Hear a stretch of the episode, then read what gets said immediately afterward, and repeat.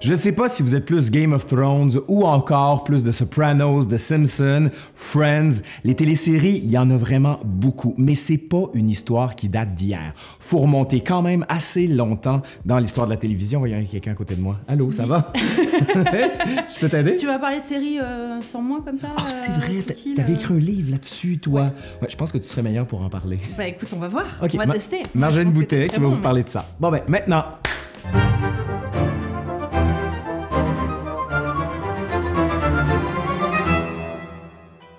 vous soyez sériephile, sériephage ou sériphobe, voici en quelques minutes une histoire des séries télé. Parce que non, Netflix n'a pas inventé les séries. HBO non plus d'ailleurs. Les séries télé, ça fait 70 ans que ça existe. Oui, 70 ans. Alors on va se limiter dans euh, cette vidéo aux séries américaines, états-uniennes, parce que c'est les plus connues et elles sont diffusées partout dans le monde. Allez, c'est parti. Dans l'entre-deux-guerres, en France, au Royaume-Uni, au Japon, aux États-Unis, des ingénieurs ont mis au point des procédés permettant de transmettre des images en même temps que du son par ondes hertziennes. Ça s'appelle la télévision. Mais la Seconde Guerre mondiale a mis fin à ces expérimentations et c'est aux États-Unis, pays le moins touché sur son sol par le conflit, que la télévision est devenue un média de masse. Et extrêmement vite, de 20 000 postes de télévision en 1946, on passe à 1 million en 1949 et 10 millions en 1951.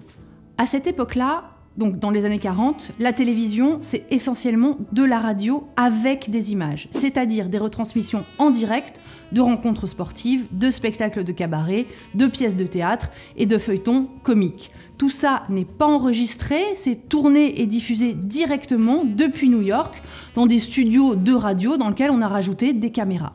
Donc c'est vraiment euh, extrêmement euh, basique, c'est de la radio avec des images. Mais en 1951, une actrice de cabaret devenue célèbre à la radio, qui s'appelle Lucille Ball, décide de changer tout ça. Toutes les chaînes de télévision lui font de l'œil pour qu'elle transpose son show qui s'appelle My Favorite Husband à la télévision. Sauf que Lucille, elle en a un vrai de husband. Il s'appelle Desi Arnaz, c'est un musicien cubain et elle a très envie de travailler avec lui. Et donc, dans cette Amérique conservatrice, raciste, misogyne et xénophobe, Lucille Ball impose à CBS de diffuser les histoires d'une femme au foyer new-yorkaise mariée à un musicien cubain. Ça s'appelle I Love Lucy et ce sera tourné à Hollywood, en public, par trois caméras en même temps. C'est comme ça qu'est née la première sitcom. Alors sitcom, pour vous, ça veut sûrement dire de la comédie grossière avec des rires enregistrés toutes les 10 secondes, trois décors et une lumière trop vive. Sauf que figurez-vous que cette lumière, qui permet de filmer les comédiens en même temps sous tous les angles sans qu'ils aient d'ombre sur le visage, a été mise au point par Karl Freund. C'est juste le directeur photo de Fritz Lang sur Metropolis. Donc c'est quand même quelqu'un qui s'y connaît en lumière, et là c'est une bonne façon d'épater vos amis sériphiles. Les années 50, c'est donc ce qu'on a appelé a posteriori le premier âge d'or des séries télé, parce que c'est à cette époque que tous les formats, ou presque, ont été inventés. La première série policière, c'est Dragnet en 1952. La première série pour enfants, Davy Crockett en 1954. Le premier thriller, Alfred Hitchcock présente en 1955. Première série fantastique, La quatrième dimension en 1959. Mais les séries télé, dans les années 50, c'est surtout du western, du western et encore du western, avec par exemple Au nom de la loi, qui a fait de Steve McQueen une star, ou encore Bonanza, avec le jeune Michael Landon, qui deviendra Charles Ingalls dans La petite maison de la prairie. On est à une époque où les acteurs noirs ne peuvent jouer que les domestiques ou des personnages très secondaires, et où les actrices jouent les mères au foyer exemplaires. Et le héros, blanc et masculin, évidemment, gagne toujours à la fin.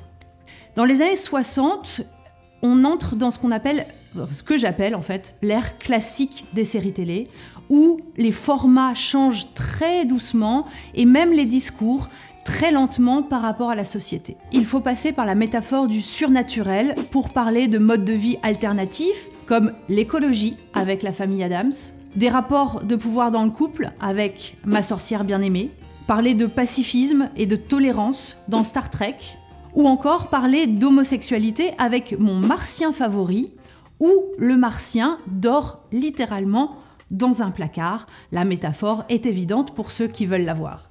Certains acteurs afro-américains dans les années 60, comme Bill Cosby ou Greg Morris, parviennent à obtenir des rôles de premier plan dans des séries d'espionnage et même des Emmy Awards, euh, comme Bill Cosby.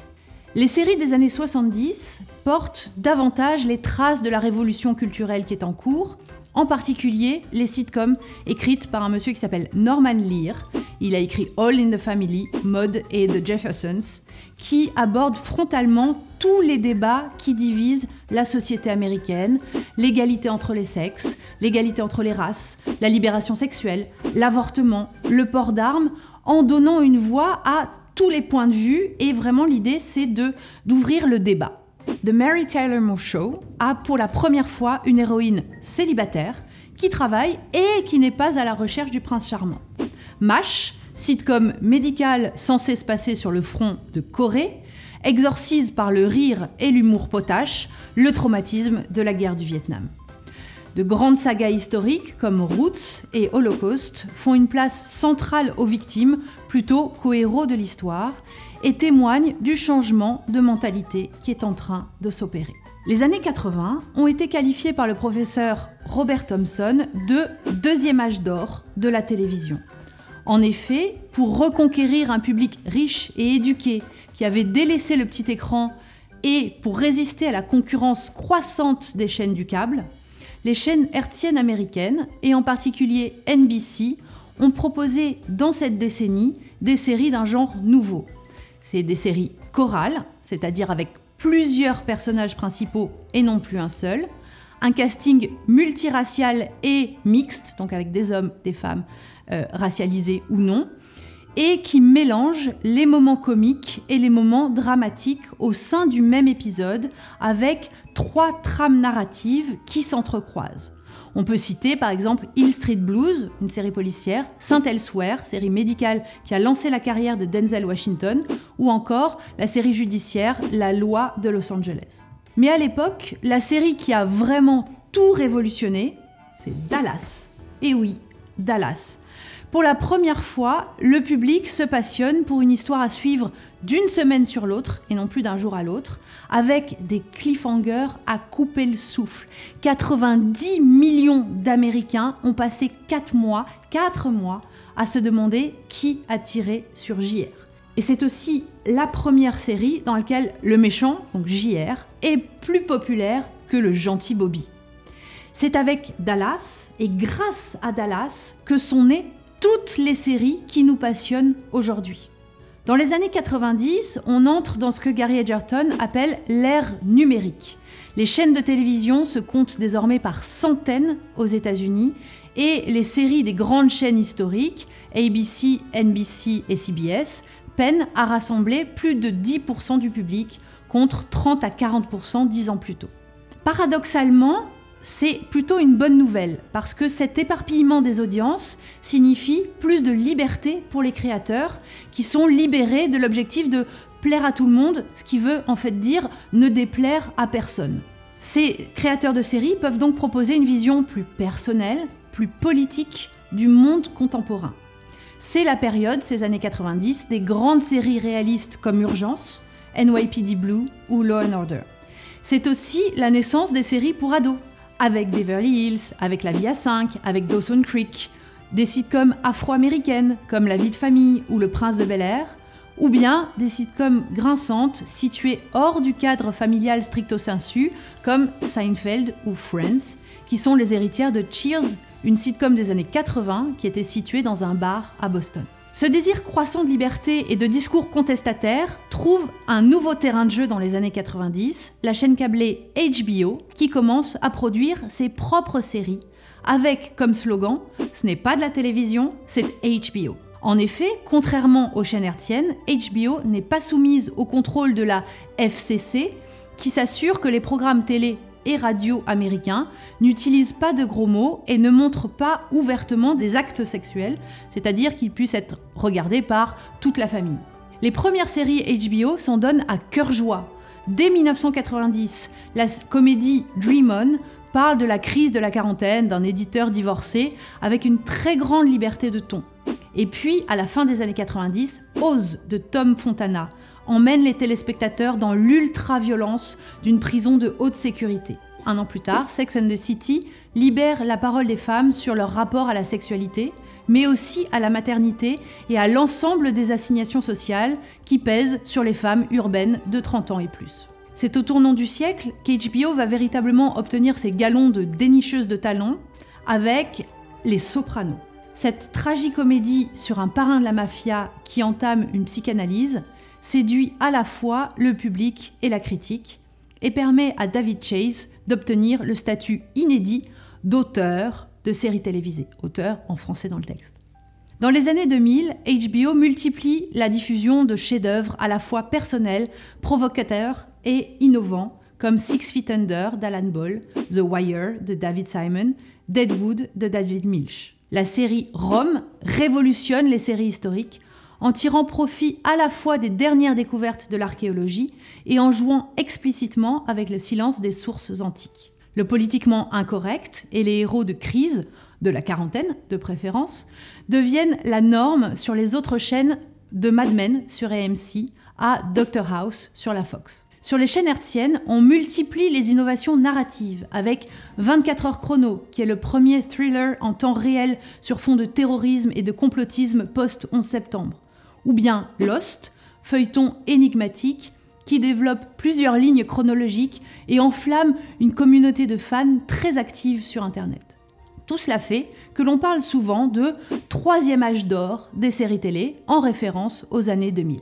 Avec les années 2010, on est entré dans ce qu'on appelle l'ère de la peak TV, c'est-à-dire l'apogée de la télévision, avec plus de 400 séries américaines produites chaque année.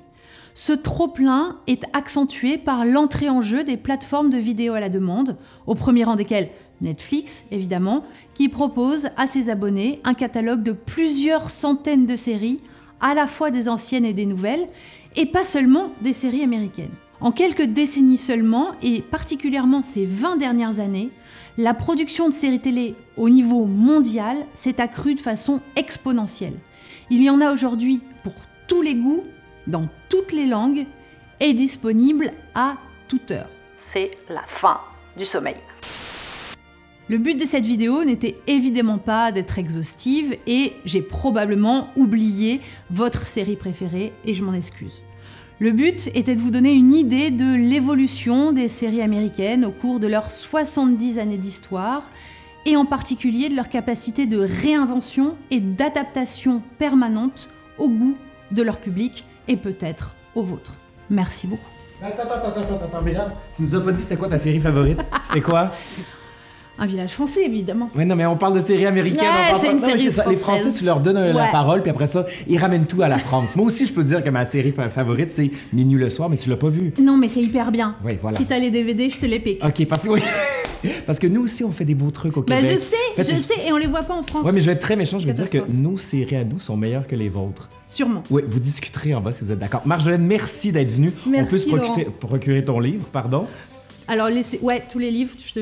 tu mettras Ouais, les ouais, liens. on va mettre les bas. liens en dessous en PDF, en dur aussi, en vrai. carrément. Exactement. Ben, merci d'être venu. Merci on commence, on beaucoup. continue à te suivre. Allez, salut, bye.